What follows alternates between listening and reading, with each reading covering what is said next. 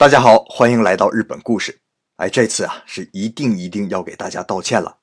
本来呢想偷个小懒，停更几天，结果呢一不小心懒癌发作了，连续三周都没更新了，甚至啊连大家给我的提问都没有看到，那实在是太对不住大家了。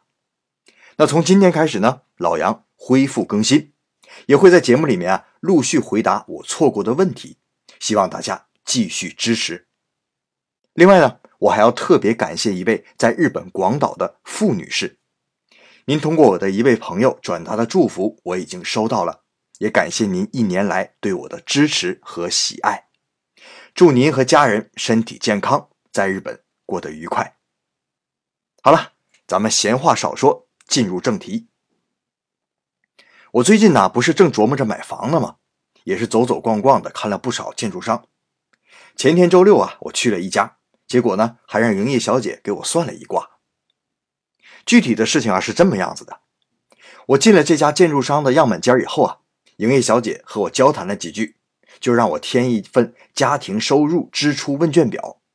我一看还真是挺细的呀，什么每月的伙食费啊、水电费啊，包括娱乐费啊、服装费啊、小孩子教育费用啊，哎等等等等，零零总总的，一共十几项。那我也没多想，就和太太啊随手填了。营业小姐啊，给我们端上来两杯咖啡，看我们填完了，就拿过来把数字输进了电脑里，然后是大惊失色的跟我说：“哎呀，杨先生啊，以您现在的财政状况，未来您家会有两个坎儿啊。”说完呢，就给我俩看了一张图。我俩看完这张图啊，这心里是凉了半截啊。估计啊，是他看出我俩脸都吓白了，又换了一副神情说：“嘿嘿，没事啊，没事儿大多数客人呢都有这两个坎儿。这第一个坎儿呢，是您二位四十岁到五十岁的时候，之前嘛孩子小嘛，整个家庭的消费不多，所以啊基本能维持平衡。可是两个孩子上大学之后啊，这几年是你们最困难的时候，最低谷时期，家里可能要负债一千万日元，一千万日元了，合人民币可是将近六十多万。那等孩子上完大学、参加工作之后呢？你们的经济会一下子宽松起来，哎，但也不要掉以轻心呐。你们只有十年的时间，六十岁退休之后到六十五岁拿养老金之前，这五年时间，你俩可是没有任何收入的。那身体要是再不好了，这个时候啊，可是人生的最大低谷，负债可能要达到一千五百万日元呢，那可相当于是人民币一百万呢。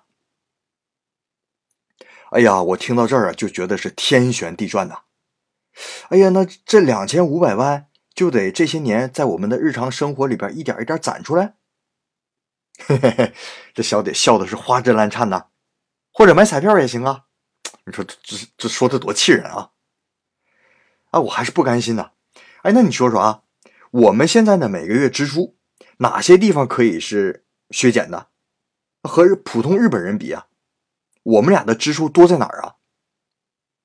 这个小姐啊沉吟了一下，说：“我觉得你们已经很简朴了，没什么特别浪费的地方，就是每个月的伙食费啊比日本人多了一点啊，反正是我是挺愿意吃的。普通日本家庭啊在吃上消费的不多，每个月四万到五万日元。不过呢，在娱乐花费上很多的。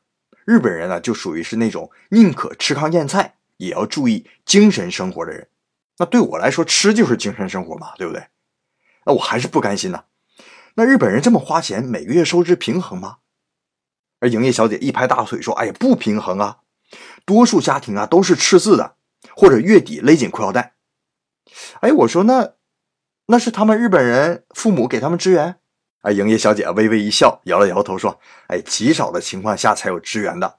不过呀，有乡下亲戚的家庭啊，到丰收的季节的时候。”亲戚们呢会给优米优菜啊，这也算是一点点帮衬吧。哎呀，现在我都有点精神混乱了啊！我进的是一家建筑公司啊，哎，这妥妥就是个理财咨询顾问公司啊！啊，和大家一样啊，我也觉得到这个时候，这营业小姐啊就该向我推荐一款理财产品了啊！用了我们家的理财产品，未来就会怎么怎么样，怎么怎么样。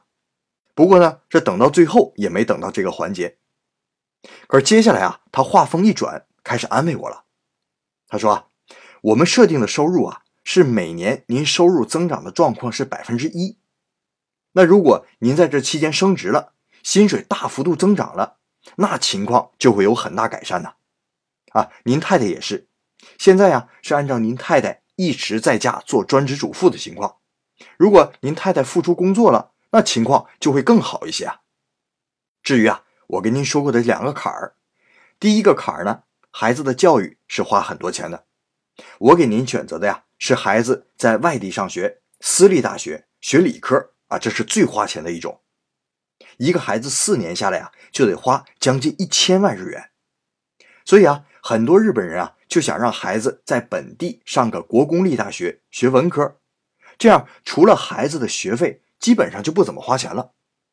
再或者啊，父母就给孩子一部分钱，剩下的呢，让他自己借奖学金。啊，这个以前我们有一期节目说过。那将来工作的时候还。当然了，像您和您太太呀，都是研究生毕业，那肯定会让孩子读大学的。可是啊，其他的很多日本父母自己就不是大学毕业生，所以对孩子将来是否上大学也不在意，上个职业学校学几年手艺，毕业就可以找工作了。这是绝大多数日本人的状况。那第二个坎儿呢，也是在。您六十岁退休之后不工作的前提之下，但是啊，您还可以选择继续返聘上班啊。实际上啊，有很多日本的老人都是这样做的：退休之后接受企业的返聘，工作到六十五岁，然后拿养老金，这样的生活啊就能改观不少了。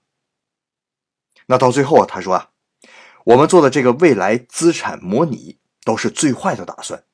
一呢是在您买房之前。做一个简单的资产评估，二呢是让您从今天开始啊，心里有这么一根弦儿，以后生活的时候就会更加慎重了。那从店里出来之后啊，我就一直在想啊，我的父母啊，可能是从来都没有做过这种人生财产的规划，因为中国正处在大变化的风口浪尖上，他们所有的精力都在寻找下一个出口，去创造财富。那谁能晓得自己将来是什么样子的呢？而日本呢，这个社会可太安逸了，安逸的甚至有点死气沉沉。所以一个人进了一家公司，他就能看到他退休时候的样子。啊，这可不是日本人没有干劲儿、没有创意，而是整个社会结构固化、产业结构固化而导致的。所以啊，多数人都对创造财富死了心，只满足于。规划财富，那再回头看看我的这两个坎儿啊，退休后的生活呀，我就先不管了，那太远了。但对于女儿的教育，我可不想妥协。孩子想上私立，想学理科，想出门看世界，这应该是他自己的选择，我一定会尊重。我不想，也不会因为家里的经济条件就把他们限制住。所以啊，大杨小杨，老爸会加油工作。努力赚钱，让你们有更多的选择的。好了，感谢您收听今天的日本故事，咱们下一期再见。